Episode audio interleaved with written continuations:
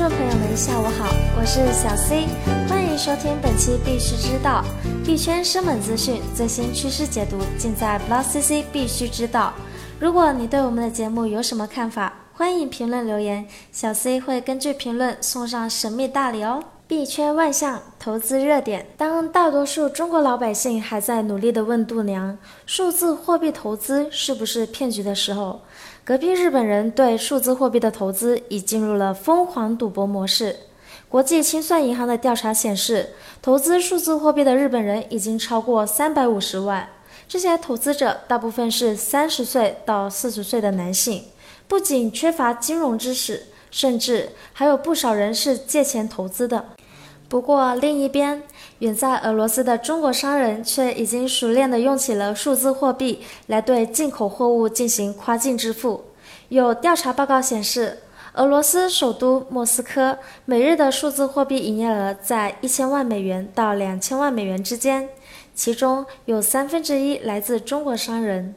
随着数字货币概念的普及，未来数字货币的生存空间会更大吗？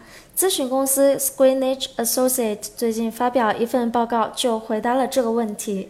报告显示，超过百分之七十的受访机构财务主管认为数字货币将在行业的未来占据一席之地。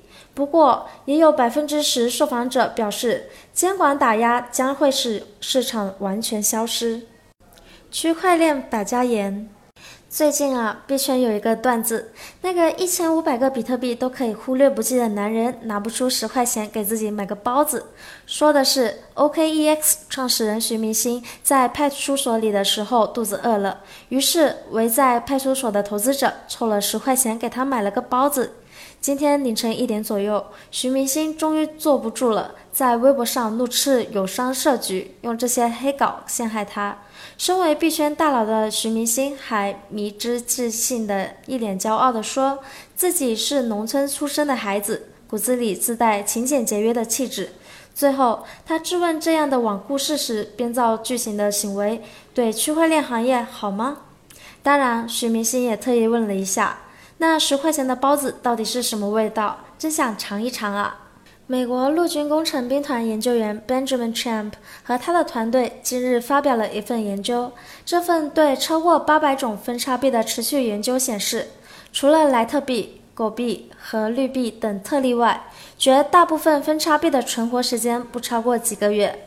另外，分叉币还将对数字货币的稳定性造成冲击，并破坏人们对区块链的信任。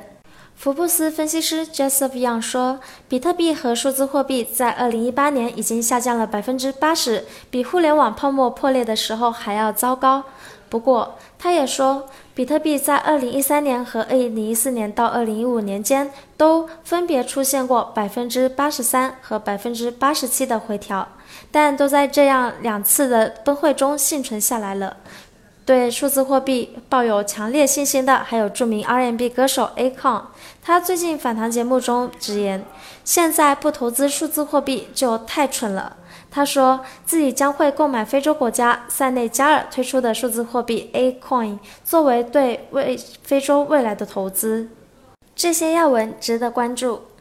经济参考报发文称，部分 ICO 项目套洋马甲逃避监管，以区块链之名行割韭菜之实。BitMEX 首席执行官 Arthur Hayes 疑似通过 BitMEX 官方账号唱空以太坊。数字货币浏览器 Brave 对谷歌提出申诉，指责谷歌侵犯用户数据。区块链支付供应商 BitPay 官网的谷歌应用商城连下连接失效，疑似从谷歌商城移除。